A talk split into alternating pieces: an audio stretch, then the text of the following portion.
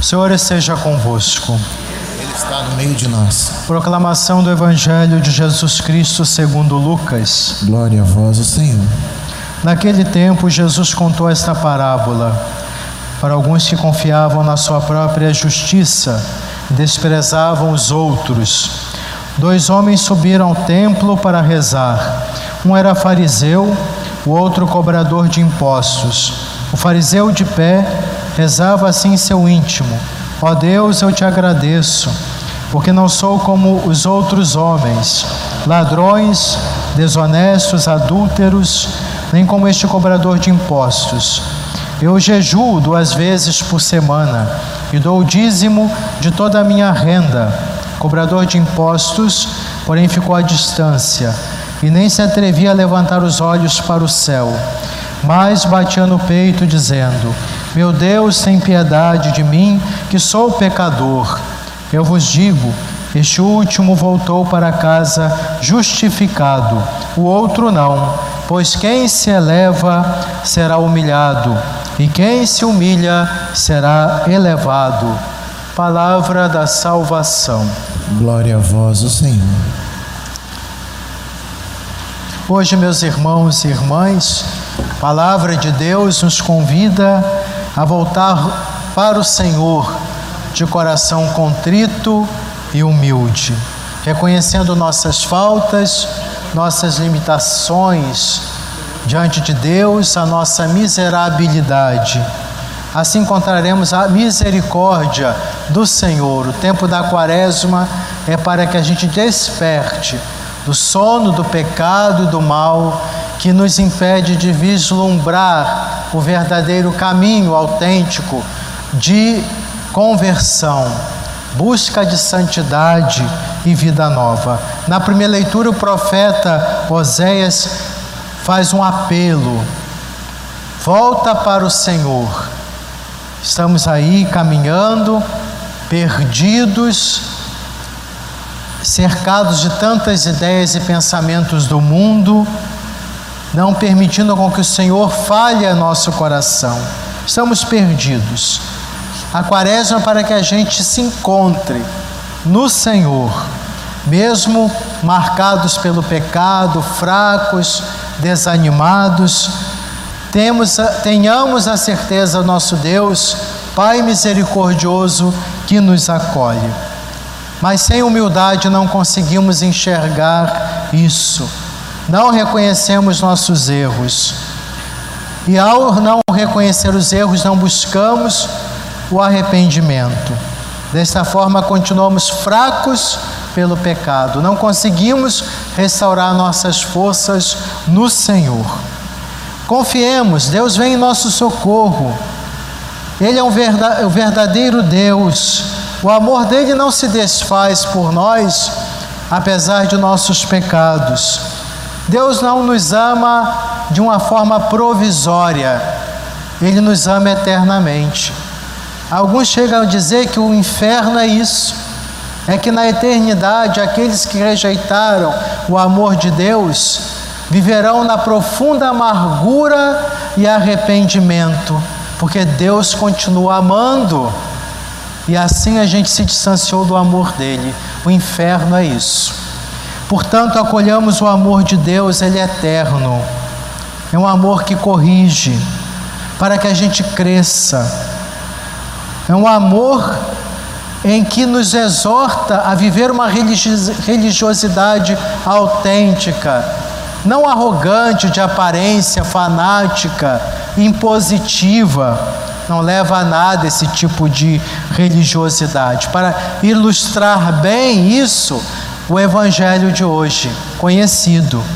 Dois tipos de orações: uma oração arrogante, soberba, que nem é oração porque ele estava ali para se apresentar diante de Deus, se colocando como uma pessoa excelente diante de Deus.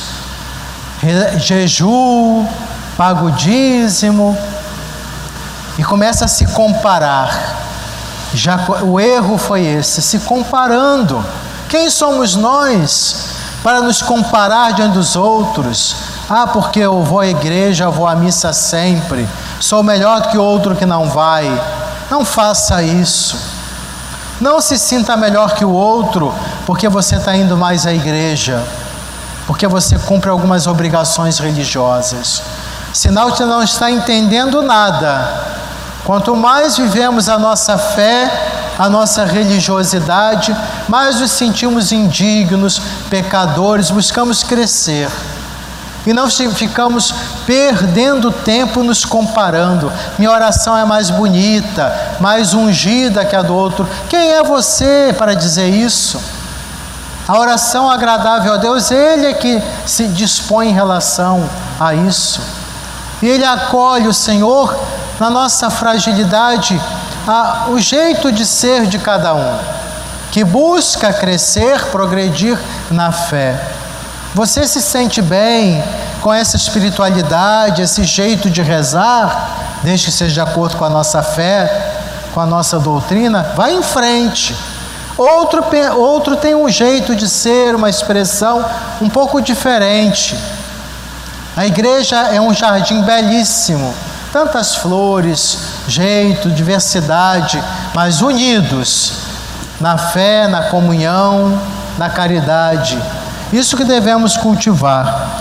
A parábola de Jesus é, é muito importante para que a gente não caia no perigo de nos achar melhores que os outros e até com o direito de julgar, colocando-nos no lugar de Deus, uma atitude superior em relação aos outros. Isso é uma, é uma postura que com certeza não agrada a Deus. Ele agrada, ele se agrada de corações humildes, sinceros, despojados, que se, procuram fazer o bem. É, a atitude do fariseu foi carregada de orgulho. É a oração orgulhosa e a do é, daquele é, que estava atrás, né? nem se atrevia a olhar, o cobrador de impostos, que pela mentalidade da época era considerado um pecador público, porque ele servia a autoridade romana, ele que tinha o compromissão de, de cobrar os impostos das pessoas. Hoje a gente vai para a internet e faz né, o nossa, nosso IR mas lá tinha um cobrador de impostos. Era intolerável para os judeus, porque eles estavam chancelando a, o domínio de um império estrangeiro. Era o serviço deles. Era a situação que ele, que ele tinha. Como tantas situações nós vivemos que não conseguimos nos desembaraçar ainda no nosso processo de conversão. Por isso que a gente não pode ficar julgando as pessoas. Vamos estender as mãos, exortar, ajudar as pessoas a buscar o caminho dos mandamentos da palavra de Deus. Mas é um processo muito, muito particular. É uma, uma caminhada que é muito pessoal. Alguns avançam, outros não, não como nós. Mas se existe um esforço, empenho de conversão, mesmo nas quedas, vamos rezar por esses irmãos. Aí está o perigo da arrogância na relação com Deus e com os irmãos. Aquele fariseu arrogante não foi ouvido por Deus. Aquele considerado pecador público foi ouvido pelo Senhor. Não porque ele estava ali dizendo: "Ah, tudo bem, eu sou eu sou um cobrador de impostos, Está muito bem, estou aqui, Senhor. Não, ele reconhecia seu erro. Senhor, eu não sou digno. Ele não se considerava digno nem de olhar para o céu. Por ele reconhecer seu erro e subentende que ao reconhecer o erro ele estava se empenhando em mudar, não conseguia de uma hora para outra, não é fácil. Essas questões são simples. Essa oração cheia de humildade foi ouvida. A eficácia da oração depende da maneira como rezamos. As orações feitas com arrogância são ignoradas por Deus. Aquelas orações impositivas são ignoradas. Orações de confiança, de entrega, de louvor, de petição, com humildade, com certeza são orações agradáveis a Deus. O cobrador de impostos não foi justificado pelo seu jeito de ser, mas pela forma como se dirigiu a Deus. Uma oração sincera, humilde, brotou do coração ferido, porque ele reconhecia seu erro pelo pecado. Façamos isso diante do Senhor. Ele reconheceu suas fraquezas. O fariseu não rezou, ele só julgou.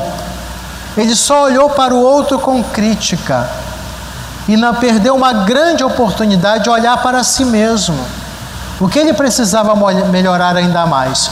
Que bom! Colaborava com o dízimo, fazia suas penitências.